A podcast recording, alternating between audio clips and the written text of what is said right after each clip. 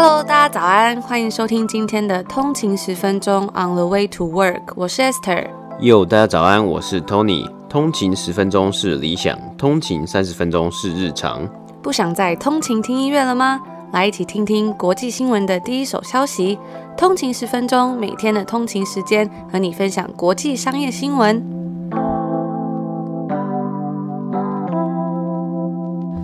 大家早安，欢迎回来通勤十分钟。今天是三月四号，星期四。大家早安。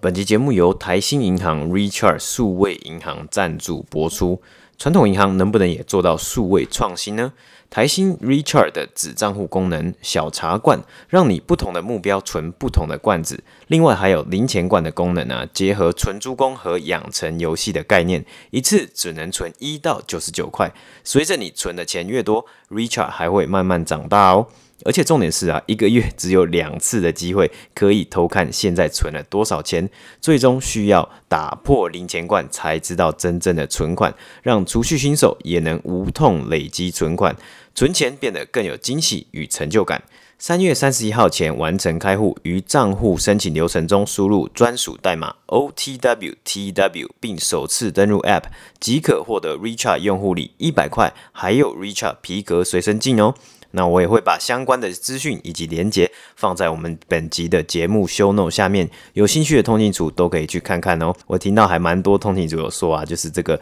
Richard 的皮革随身镜蛮可爱的，因为它上面有一个这个狗狗的样式嘛，就是 Richard 的狗狗，我也觉得蛮可爱的。那也欢迎之后如果有拿到通勤族啊，可以跟我们分享哦。那接下来呢，我们就话不多说，直接进入到今天的节目内容。第一个呢，就是美股三大指数。今天是北美时间的三月三号星期三啊，今天的三大指数呢，今天的道琼工业指数是下跌了一百一十九点，跌幅是零点三八个百分比，来到三万一千两百七十一点。S M P 五百标普五百指数呢是下跌了五十点，跌幅是一点三一个百分比，来到三千八百一十九点。纳斯达克指数呢也是下跌了，下跌了三百六十一点，跌幅是两点七个百分比，来到一万两千九百九十七点。那今天的股市啊，呈现一个下滑的状态啊，一样科技股为首的纳斯达克指数跌幅最大，来到二点七个百分比。而主因啊，包括前几天稍微下降的美国十年期公债殖利率，今天又有稍微回升的状态。那这一周开始啊，就有许多人开始讨论通货膨胀的可能性，会不会来得比预期更快，让联准会在未来两年呢有升息的动作。但目前啊，都还没有确认，都还没有任何的定案啊，而有也有许多联准会。会的官员呢、也表示，上升的殖利率部分反映了对于未来经济回温的预期，而他们也是持续的关注这件事情。除此之外啊，美国总统拜登更宣布，美国呢会在今年五月底前拥有足够给全美成人的疫苗剂量。那这个预估啊，也是比先前公布的时程早了两个多月。如果能够如期推行啊，或许今年下半年真的可以看到一些。摆脱居家隔离不一样的样貌。那个股方面呢？Lyft 今天收盘上涨了八点二四个百分比，来到六十一块美金。该公司昨天表示啊，二月的营业数据呢是表现强劲。而 Uber 呢，今天股价收盘也有上涨二点六个百分比。那以上呢就是今天美股三大指数的播报。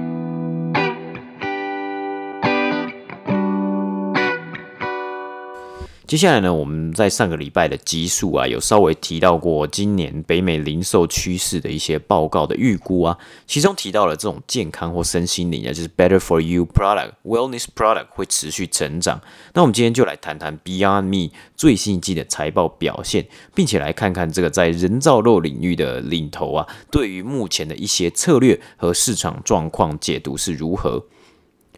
比亚迪在上周啊，这个北美时间上周四公布了二零二零年 Q 四的财报，他们缴出的是营收一亿一百万美金，那略低于分析师的预期啊，而每股亏损 loss per share 为三十四美分，更是超过分析师预估的每股亏损十三美分。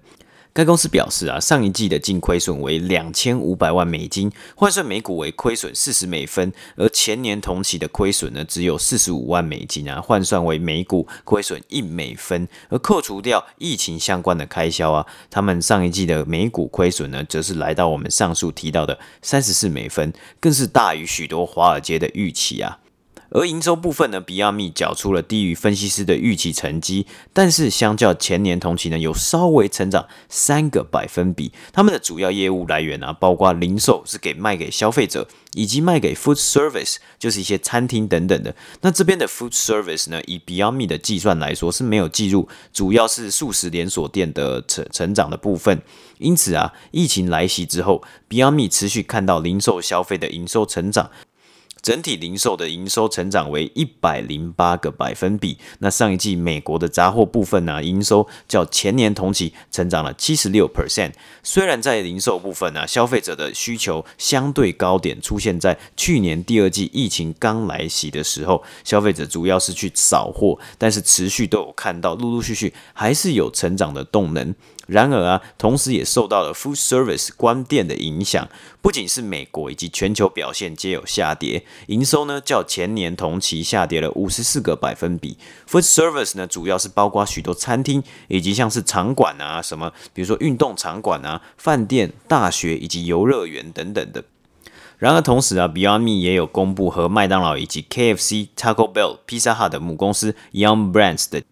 签下长期合作合约，这也代表着这些素食龙头啊，仍然持续的希望进军 plant-based 的食物类别。在与麦当劳的三年合作之中啊，Beyond Meat 会成为麦当劳旗下 Mac Plant 汉堡的肉排主要供应商。而与 Young Brands 的合作之中，双方会共同研发主要菜单的品项，但也预计在 Young Brand 旗下的三个品牌呢，都会看到 Beyond Me 的合作产品出现。然而啊，在这个电话会议之中啊，Beyond Me 并没有提供更多详细的内容，以及没有开放分析师来问问题讨论。除此之外啊，Beyond Me 也与 Pepsi 百事达成协议，一起创立合资公司。那双方的合资企业名字叫做 The Planning Partnership。目标呢是在合力开发 plant-based 的零食和饮料商品等等的。有了这些合作啊，可能会给 Beyondme 带来不错的长远效应。但是该公司的 CEO 也表示啊，目前这些合作可能不会在二零二一年有太巨大的影响。那我想可能是目前呢、与这些素食龙头和百事的这个合作呢，都还在研发以及测试的阶段呢、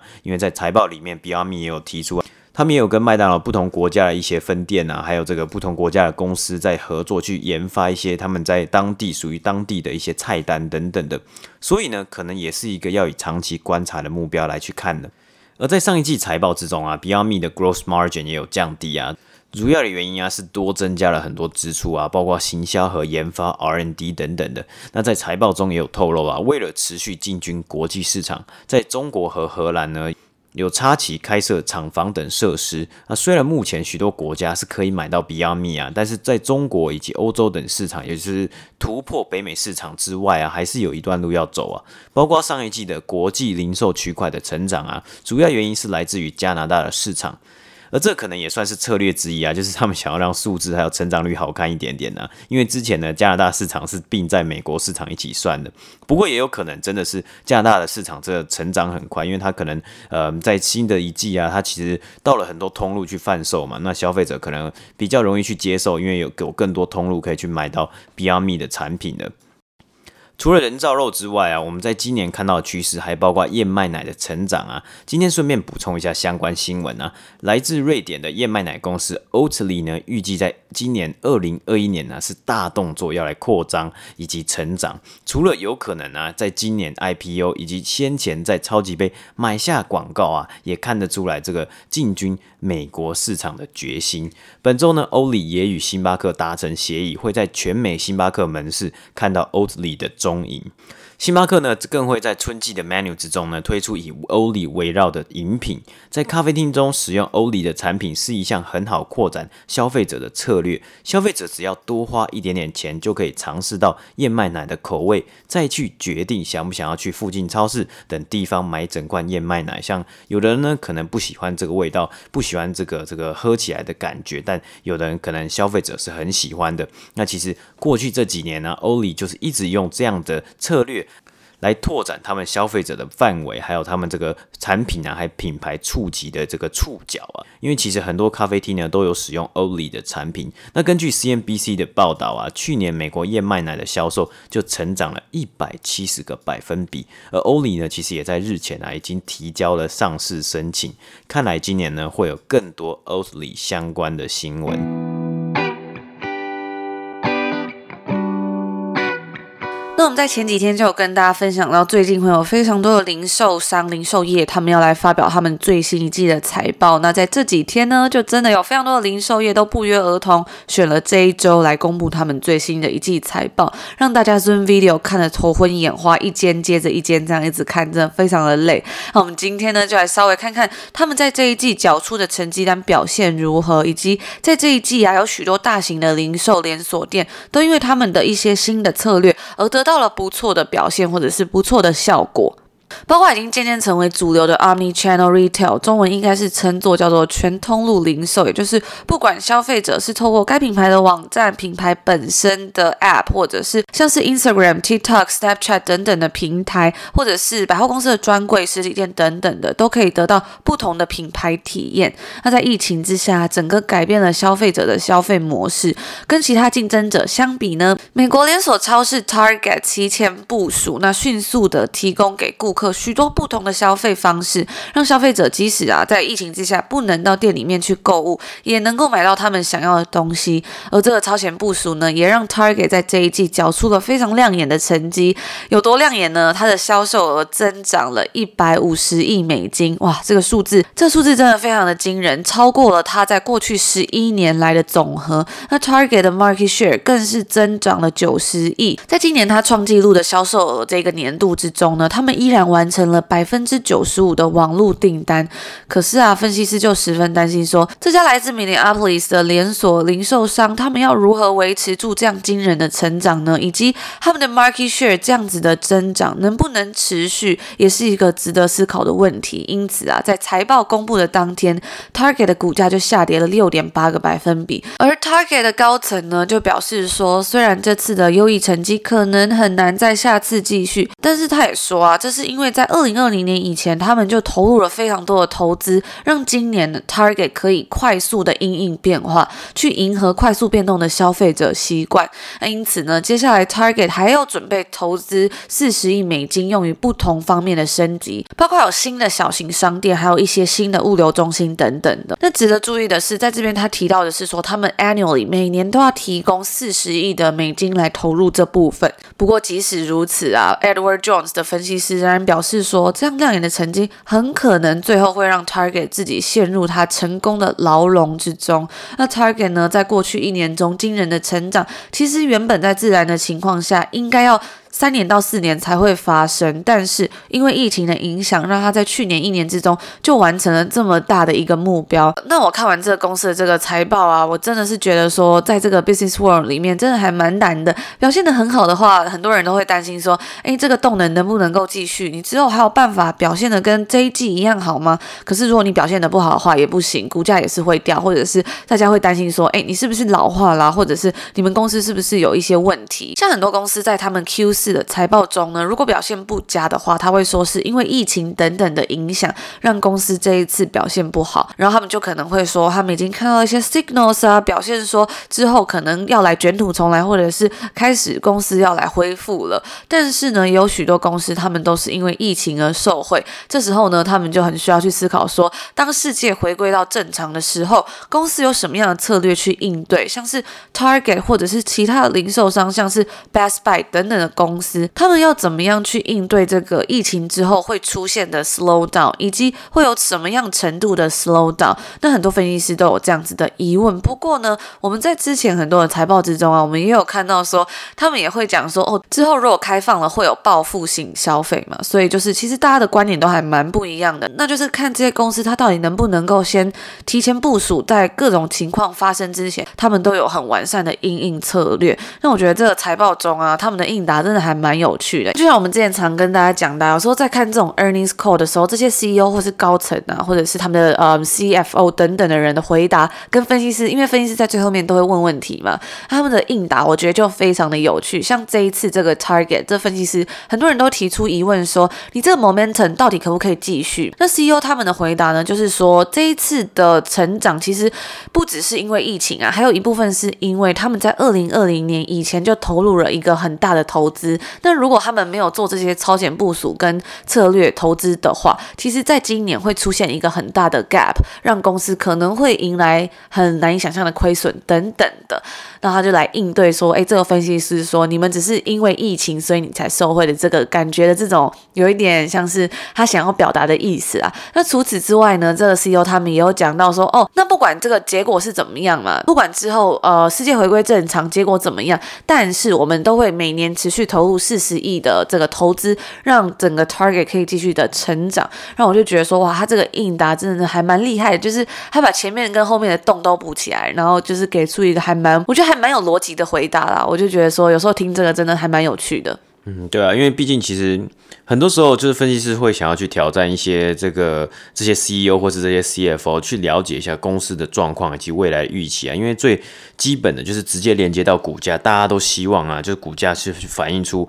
未来的这个营收或是未来的获利能力嘛。那如果今年表现这么好的情况之下呢，那会不会二零二一年的时候它的表现就不如二零二零年？其实这个东西我们在很多这这一季很多的财报之中，很多公司表明出来的感觉之中，其实我们都有看到这样的趋势，就是有的公司就发现，就 Palantir 最最简单为例，它在二零二零年的时候，它的成长营收成长是四十 percent，可是它今年呢、啊，或是它预估它到二零二五年的这个营收成长，每年呢大约是在三十 percent，结果说代表说它的成长会不如预期嘛？那这个东西你是要怎么样去交代，要怎么样去提到这个东西？这也是一个我觉得是蛮特别的点，或是蛮值得注意的点。那像之前我们在看一个影集 Silicon Valley，我之前就是还蛮爱看的。然后里面呢，在第一季的时候啊，就是那间公司那个主角他就创办了一间公司嘛。那那时候他就要去开始募资啊，要去融资等等的。那因为他在那个 TechCrunch 的那个比赛之中，就是得了一个很不错、很亮眼的成绩，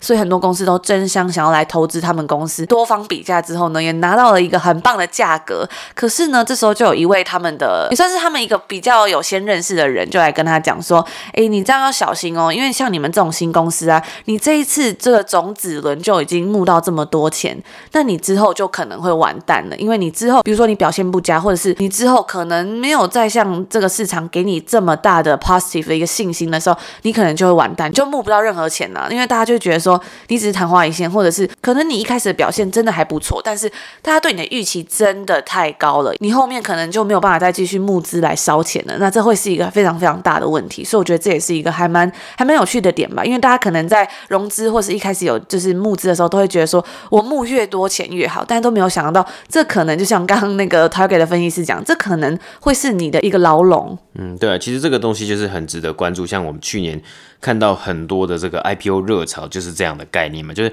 诶，你募了募你的募资募到了很多钱，然后你得到了很棒的 valuation，就是你的估值、你的市值很高啊，你市值十亿啊，billion 独角兽啊，或是你市值一百亿啊、一千亿啊，但其实这个东西其实都只是一个对于你未来的呃营收的一个预估，或是获利的预估嘛。刚刚 Esther 有讲到 Silicon Valley 的例子啊，很多新创在募资的时候，或很多公司在募资的时候，它其实都是 pre-revenue 的，它连 revenue 都没有，都连营收没有，只有一个很棒的这个产品。那这样子的情况之下呢，你其实就是去 project，你就是在去。预估说它未来五年、十年的成长会到什么样的情况？那你现在的估值这么高的话呢，你就要去很累的去追赶这样的估值，然后去达到这样的成长率。只要你的成长率稍微缓慢下来呢，分析师还有呃华尔街或是甚至是投资人，投资人就会用一个非常毫不留情的一个手段来去帮你的公司来降低你的价值啊。那最惨的状况呢，可能就是这些投资人就说我我不要投资了，他就把他的资金抽走。那这个时候就会很完蛋，因为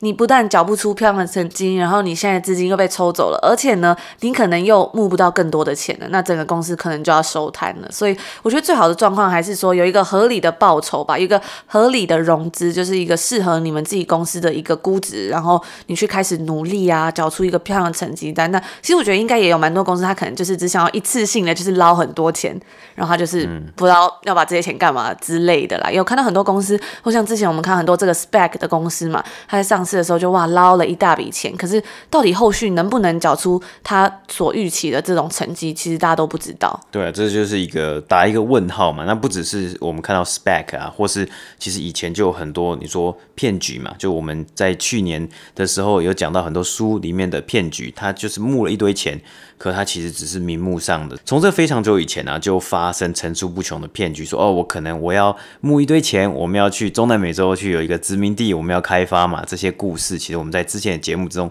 都有提到过。所以真的是，我觉得不只是在这种新创行业、投资行业等等的各种领域，我觉得就是逐梦踏实，每一步都要踩得稳一点。虽然梦要做大，但是还是要脚踏实地啊，不然可能、嗯、可能这些东西反而到最后一开始很棒，可是最后真的会变成你的枷锁，那也不好啊，因为。其实我觉得最好的状况真的是相辅相成嘛，有一个很漂亮的一个愿景，然后慢慢的可以去实现它，才是最开心的。嗯，对，我也觉得是这样子。那讲完这个美国连锁超市 Target 它这一季的财报表现之后呢，我们再来回头来看一下其他几间也是零售业他们的财报表现。身为美国传统百货代表 c o s 它这一次新增了两百万名新的店内顾客，那他们呢就将这个成功归功于他们持续与 Amazon 的合作关系。身为这个传统百货的代表啊 c o s 在全美大约是拥有一千一百六十家实体店面，那它店的位置呢通常会靠。靠近在住宅区，用来吸引顾客上门消费。那不知道通勤族平常会不会去逛百货公司？其实这几年呢、一直都有听到什么电商崛起啊，或者是像虾皮、PC 和 Momo 等等的。但是我觉得，像我自己的例子，我一直以来都是还蛮爱逛街的人，就是很喜欢去实体店面里面逛街。我觉得有时候这样真的是可能会比较快，或者是我喜欢去那种你知道可以跟店员聊天啊、互动等等的。但我觉得来这里久了之后呢，我真的觉得这边的电商或或者是其他的管道，他们这些零售业品牌都无所不用其极，想要吸引消费者的目光。有时候我会觉得去逛街反而会觉得有一点点。没有什么好逛的，或者是觉得折扣好像没有网络上来的大啊，或者干脆回家上网滑一滑就好了。而且时不时就会有像什么 Back to School 的折扣，或者这种各种名义的折扣，也常在 email 里面收到。像是买东西之后呢，他们就会寄电子报给你，然后跟你说哦，我给你二十块礼券，或是你下次可以用怎么样的折扣八折啊什么的，就是一直要吸引你回去消费。所以就是我觉得有时候反而久了之后，就觉得上网买东西真的还蛮方便的，尤其像现在真的是我觉得他们物流很。很强，有时候你订东西真的一天就到了，或者是顶多你说两天、三天这样子。那像我们之前有跟大家分享过的，在加拿大这边的 Hudson's Bay 嘛，也是一家老牌的百货公司，它一样有面临到一种像是老化或者是需要转型的压力，跟这个 Cost 一样。那因为电商平台的崛起，消费管道越来越多元，很多零售商都纷纷想方设法想要得到顾客的青睐，所以大家可以理解说，对于百货公司来说，他们真的非常需要去想办法让大家愿意上门消。消费就是减少这个摩擦力，开车出门搭上交通工具，然后到百货公司里面消费，甚至是去想办法吸引到新一代的消费族群。那前几天我们有分享到，这个 Nordstrom 也不断的透过跟不同的品牌合作，开设店中店啊，或者是一些联名的合作等等的，来吸引新的顾客上门。而 Kohl's 的策略呢，也非常的创新，它跟 Amazon 合作，成为 Amazon 退货服务的一个地点。那进一步呢，去抓住这些想要来退货的人。他们去退货的时候，就可以顺便去 Kohl's 消费，那也成功打造这种创新的商业模式。除了因为这个原因啊，他们新增了两百万名的顾客之外呢，在他的 conference call 之中，Kohl's 的 CEO 也有表示说，因为跟 Amazon 的合作，让他们在销售额还有获利的部分皆有成长。在二零一七年的春天开始，Kohl's 就在他们的十家店面中接受了 Amazon 的退货服务。那到了二零一九年夏天呢，这项服务已经扩展到全美。而根据 cos 的表示啊，他们的新顾客中有三分之一是 Millennials，也就是千禧世代的消费者。那今年 COS 也表示说，他们要扩展百分之二十在 Active Wear 运动服饰的部分。这个呢，也是将目标对准了这些 Millennials 千禧世代。他们也希望这些年轻的消费者可以变成回头客，持续来百货公司消费。那他们的 CEO 也有表示说，这些来退货的人呢，转变成 COS 的消费者的转换率也有逐渐在升高。他们自己也想要努力开拓更多与大品牌的合作机会，来增加他的消费者的族群。那像是即将到来的他。他们要跟美妆店 Sephora 的合作。另外呢，讲完这个 cost 啊，也有公司他们是采取取消折扣这样子策略，就是 Abercrombie and Fitch。那在最新的一季财报之中呢，N.F. 他们的表现是击败了分析师的预期。他在这一季啊，他们网店中的毛衣 Fleece Tops，还有像 Knit Bottoms 等等的销售都增加了，以及他们缩减了他们的支出，让这一次 N.F. 他们可以缴出比较健康的 balance 以及比较好一点的财报。那除了上上面提到的原因之外呢，还有包括之前在 Holiday Season 的时候，他们取消了折扣，以及他们的库存紧缩等等的，这个东西也让该公司有受益到，因为他们的商品价格上升了。那这家专注于青少年与千禧世代的零售服饰呢，与我们之前提到过的 TikTok 网红 Charlie D'Amelio 还有他的姐姐 Dixie D'Amelio 持续合作，并且扩大了他们对网络商店的投资，想要来因应疫情之下呢，实体店面的人。人流减少。那除此之外啊，外媒 WWD 也指出说，ANF 他们有意要收购另外一个品牌。最后我们要分享的这间零售商呢，应该大家都很不陌生，就是 Urban Outfitter。他们在截止一月三十一的这段期间内，它的销售较去年同期下降了六个百分比。但他的 CEO 表示啊，已经能看到一些准备要卷土重来的信号了。最近看到他们日益上升的这种 Going Out 服饰的需求。让该公司觉得非常的振奋。除此之外呢，他们也相信说，这个需求啊，对春天还有夏天，他们公司的营运来说是一个还不错的好预兆。那我自己是觉得呢，我以前我记得几年前、啊，其实还蛮爱逛 Urban Outfitters 的，但是呢，我不知道为什么，就是这几年它有一种越来越不好逛的感觉。我自己觉得啦，因为以前它就是它有点像是一个类似选品店嘛，那里面有很多不同的品牌，它以前挑的那些货啊，我觉得都还蛮还蛮好看的，也蛮特别的。然后还有一些不只是衣服，还有一些七七叉叉的东西都很可爱，很好逛。可这几年我不知道为什么，就是它里面的摆设就是会觉得有一点乱。然后现在有时候去逛，我都会觉得，就那些衣服看起来都好像感觉只能穿一季吧，或者是可能真的是摸起来材质还蛮糟糕的。那以上呢，就是我们今天分享的关于几间零售商他们在这一季的财报表现。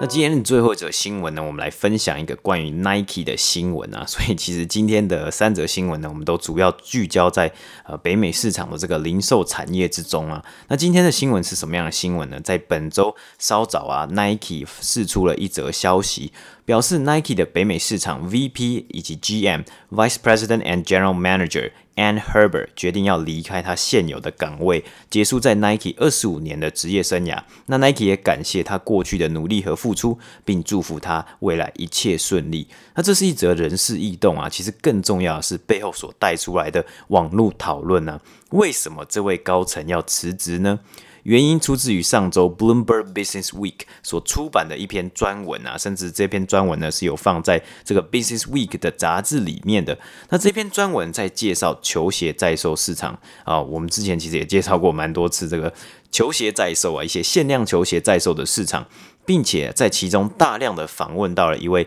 球鞋的 reseller，就是在售商。那这位在售商呢，他很特别啊，因为他只有十九岁，他也是一个这个大学的 dropout，就是他休学，大学休学来做专门做球鞋在售。那他叫做 Joe，他的姓呢是 Herbert，没错，这位辞职的 Nike 高层呢，正是这位 Joe 在售商的妈妈。那我们先来讲讲这个 Bloomberg 这一篇文章到底在讲什么？那它主要呢就是着重在我们先前提到很多次这个球鞋在售市场的蓬勃发展啊，里面包括我们也有提到过这个球鞋在售平台 StockX。那去年疫情来袭啊，股市很热。非常的旺，那球鞋在售的价值呢，也是水涨船高啊。一个最简单的主因啊，因为美国发了很多救助支票，那真的很多人呐、啊，就是应该算是有一部分的人嘛，因为我们去年其实有提到过，有一部分人呢是直接拿这些钱啊拿去股市里面就直接使用 Robinhood，那也有一部分人啊直接拿这些钱去买球鞋。那过去一直在讲啊，包括刺激经济方案和拜登的一点九兆纾困方案这几个月嘛，我有看到很多球鞋的梗图啊，他在写说啊，你拿了六百块的支票可以买什么？那一点九兆的纾困方案呢，其实会多发一个一千四百块的支票嘛。哦，那你多拿到了这一千四百块钱呢，你也可以再买哪些限量的球鞋？那当然这是一个玩笑话啊。不过除了纾困金之外啊，因为许多零售实体店面的门市关门嘛，所以很多限量的球鞋，或是甚至是到一般的球鞋发售，就只能改到线上发售，就在网店嘛。那其实这也很合理啊，而且我们也看到之前也有报道过很多，包括 Nike 的策略就是他们要专攻 D to C Direct to Consumer 嘛，那它的网店呢一定会做越来越好，甚至是它旗下的通路啊，很多的这个连锁店或是很多的通路啊，都也是在致力于这个网店的部分啊。那通常可能像是 Easy 啊，或是 Nike 的球鞋，它比较限量呢，它会限定一个人，也就是一个账号，你只能买一双球鞋。而在文章中啊，也有提到这位舅啊。他跟他的商业伙伴就利用网络上部署了很多 bot，就是机器人去抢这些球鞋。当然，这是一个这是一个非常作弊的方式啊。不过也是行之有年，Nike 啊、Adidas 啊，甚至 Supreme 啊，也都希望可以剔除掉、过滤掉这些机器人，但是还是就是层出不穷。所以很多人都会这样做啊，不过重点就是上述这位 Ann Herbert 的职权啊，这一位这个北美的副总啊，他的职权呢，旗下有一个部分就是他要管理 Nike 的 Sneaker App。那 Sneaker App 是什么呢？就是当 Nike 要发售一些比较限量的球鞋，不是我们一般看到可能 Air Force 或什么，或可能是一个呃比较限量联名的啊，或是 Air Jordan 啊限量的球鞋的时候，你要透过这个 Sneaker App。登录你的账号，然后去参加抽签。那你抽签呢？一个账号只能抽一次，抽中了你才有机会去购买这一双球鞋。那所以有时候啊，我以前有时候可能我会帮一些其他人注册账号，或是我可能帮 Esther 注册账号，我就用三四个账号去抽啊。但是这个机器人啊，你如果去用机器人，或是用这个很多账号呢，你去 run，你去跑啊，可能一次你是一两千个账号，甚至更多，然后跑去抽这个鞋子。那我们这些一般的人，我只用三四个账号，我怎么可能打得赢呢？我到目前为止，我记得我到目前为止，我只有抽中过在 Nike 的官网上面，我只有抽中过一次。而 Nike 近年来，其实他们也是很希望把这些机器人可以剔除掉了，让买鞋可以更公平一点。就表面上是这样讲啦，因此这样子就很矛盾啊。因为你表面上这样说嘛，可是你这个妈妈你是负责让抽签机制更公平的，但是你儿子呢，却可以在到处在网络上搜刮球鞋。虽然 Bloomberg 在文章中有提到这位 Ann Herbert 啊。他在二零一八年，他其实有跟 Nike 主动去提到他自己的儿子啊，他的儿子有在做球鞋在售这件事情，而 Nike 也表示啊，就是没有直接的冲突。不过文章出来还是让很多网络上很多人就是非常的愤怒啊，因为包括了有一件事情，就是这位十九岁的舅他在自己的 IG 上面炫耀说，他找到了六双非常稀有的 Nike Max。那这双鞋是什么鞋呢？那这双鞋就是回到未来这个电影里面主角他穿上的这个自动绑带鞋啊，那高筒的非常有科技感的这双鞋子，在二零一一年出的时候啊，只有一千五百双鞋啊。那目前这个鞋子的在售价格至少要一万两千块美金左右啊。那虽然那个 Joe 他是声称呢，他在去年二零二零年一月的时候，在一个仓库里面呢、啊，就是一个像是 storage unit，就是有的人家里可能放不下东西嘛，他就去租一个仓库放。他的东西，他在一个仓库里面找到的，但也有人觉得啊，他可能是透过他妈妈的关系拿到这些鞋子的。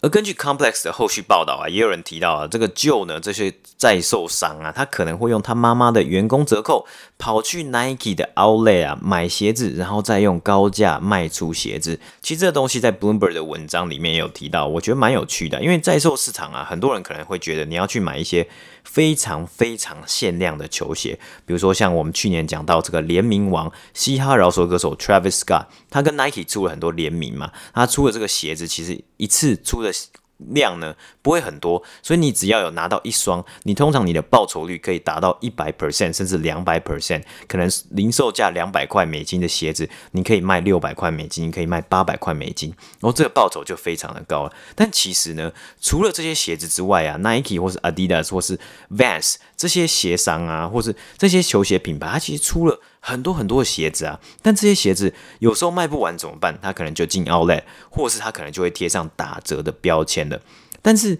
虽然它进 Outlet，虽然它贴上打折标签，但在这个市场上啊，一定可能还是会有人想要这些鞋子。所以呢，这些菜球鞋贩呢，我觉得这其实算是比较正常的一个地方啊。这这个这些球鞋贩，很多人，甚至我有看到我朋友啊，他们每天就是干嘛？就是跑 Outlet，他们就去看那个球鞋价格。哦，今天我可以看到，诶，这双鞋子它可能售价是四十块，可是我就查一下。StockX 或是 eBay 的价格，可能这双鞋子在 eBay 上面卖八十块，或是在 StockX 上面卖八十块，那我中间就有一个价差四十块，对不对？那我就可以去买这双鞋子，然后我再去转卖，稍微赚个三十块、四十块，我报酬率可能没有到一百 percent，但是我的这个 return 呢，我的报酬其实还是有的。那我这样子呢，我甚至可以用量来去。赚取我的获利啊，因为其实这些比较一般的鞋子啊，因为它就是比较像是 general release 嘛，一次很大量的鞋子，它其实那些店呢、它通常不会去太限制，你可以一人可以买几双。通常 Nike Outlet 可能会，可是，在文章中只有提到，不只是 Nike Outlet 啊，其实有很多的地方的一些小店啊，它可能也是运动用品店，或是它是球鞋店，这些地方的小店就是 small business。疫情来的时候，它可能损失了很多客户，所以他更乐此不疲啊！如果一次有人想要跟他买十双、二十双鞋，或是全部的鞋子，他当然很开心啊。所以这个 Joe 其实也有利用这样的机会啊，去买了很多很多的鞋子，然后赚可能二十三十块的价差，然后去赚累积他的这个获利啊。但重点就是啊，很多人就是觉得他竟然是拿着妈妈的信用卡跟妈妈的员工折扣去 Nike Outlet 买鞋子，这东西其实就非常的矛盾了嘛。那其实 Nike 一定也知道他们的球鞋会被市场上在售。但是因为他公司明文就规定了员工不能转卖球鞋，所以这次文章出来啊，我觉得有点像是见光死啊，就是大家都知道这件事情，但是因为你东西、你的名字啊，你确切的名字都已经被爆出来了，所以这位 VP 呢是一定要离开的。但也希望这件事情可以让 Nike 正式走后门的 backdoor 的这件事情呢、啊。不过你觉得他会不会改变呢？我觉得很难说，不晓得，搞不好根本没有，就是持续这样做。那这也是让很多人呢、不爽的原因之一啊，就是最近呢有太多这种 backdoor 的事情呢，这种走后门的事情，就是很明显的被。拿来台台面上去讨论了，包括像上个月啊，Michael Jordan 的儿子 Marcus Jordan，他其实他自己呢有开了一间鞋店，叫做 Trophy Room。那这个 Trophy Room 呢就推出了 Air Jordan One 的限量联名鞋。但是推出联名鞋啊，其实这个联名鞋限量是多限量？就是它这一次发售呢，只有一万两千双鞋子。那只有在哪里发售？就是在这个鞋店 Trophy Room 以及 Nike Sneaker App 上面，就是它的线上这个抽签 App 上面嘛。但是，但是在开卖之前呢、啊，甚至开卖一个月之前、两个月之前呢、就有很多知名的在售鞋贩在 IG 上炫耀他拿到鞋子了，开始炫耀。那当然，炫耀其实也是 O，我觉得也也可以，因为大家其实也都知道会有这个 sneaker resale，或是呃很多鞋子呢会提早会被有一些人拿到嘛。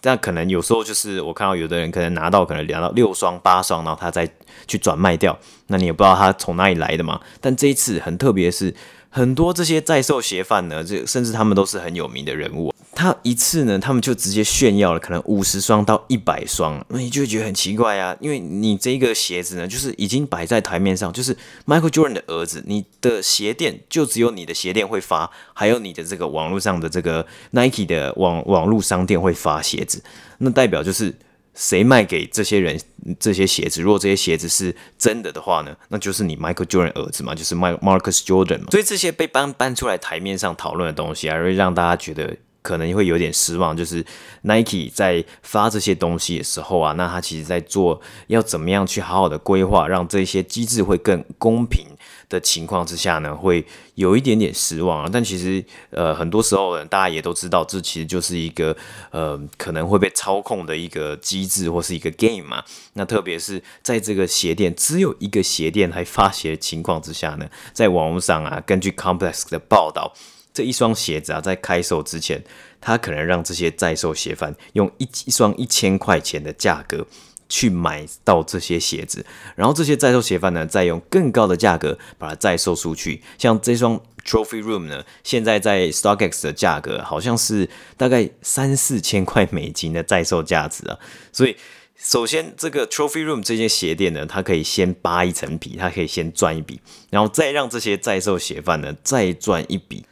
但其实这个事情啊，就是很层出不穷嘛。那其实很多时候呢，我觉得像单纯这个 Trophy Room，因为它这次就是一个鞋子，然后它就出一万两千双嘛。我觉得好像以我自己的个人的角度来说，我其实也不需要去追逐这些这种太限量的鞋子啊，因为我很明显的就知道这些价格就是被炒出来的，而且还有更多很多很多的鞋子啊，可以去穿，然后可以更便宜，然后穿得起来是更开心，不会觉得哦自己花了大把的钱，然后只去买到一双鞋子，所以今天就分享这两个事件啊。所以其，因为其实这个东西呢一直都存在着，只不过今天这两个事件呢算是真的有被拿出来台面上去被报道出来啊。所以网络上还蛮多人就是在热烈讨论这些事情的。我觉得这个东西就是有时候 Nike 呢其实可能也是要好好的去正视它一下。那以上呢就是今天我一个自己个人的一些小小的想法，还有分享一下这几个新闻。好，以上就是今天的新闻内容啦。那最后再补充一下，我刚刚在讲的这个球鞋在售的文章啊，我也会把这个 Bloomberg Business Week 的文章连接放在我们本集的 Show Note 下面。如果有兴趣，可以去看一看这个访问啊，还有他在里面写到的，包括 Nike VP 以及他儿子的关系等等的。那除此之外呢，我在昨天呢、终于也拍了久违的素食试吃大会啊，因为之前觉得好像每个礼拜拍有点负荷不了，呵 呵太太罪恶或者太不健康了嘛，而真的是只能 limit，限制自己一个礼拜吃一次啊。那之后真的下几集呢，我们一样是每个礼拜三呢。会回来素食试吃大会，那希望可以下礼拜开始呢，我们就做一个比较健康的路线啊，走一个健康的路线，然后之后再来看还有什么东西是值得我们去探索的。那另外呢，我昨天我们在我们的 Daily 频道有上传了一个小小的开箱影片，呢我们之后应该也会不定期的分享一些日常生活的小影片给大家。如果大家喜欢的话，记得可以去看一下，然后帮我们点个赞哦，或者是也可以留言跟我们聊聊天。嗯，所以那个 Daily 的账号呢，叫什么名字？一样是 on the 一个底线，然后后面是微点 daily，嗯哼，我们一样都会把它放在下面啊，嗯哼，好，那以上就是我们今天所要跟大家分享的东西了。如果大家喜欢我们的节目的话，也别忘了 CLS 哦，然后也欢迎跟我们聊聊天，无论是在 Apple Podcast 上面留一个五星的评论，或是在我们的 Instagram 账号上面或者私讯跟我们聊天，我们都会看哦。那我们就明天见，明天见，拜拜。拜拜。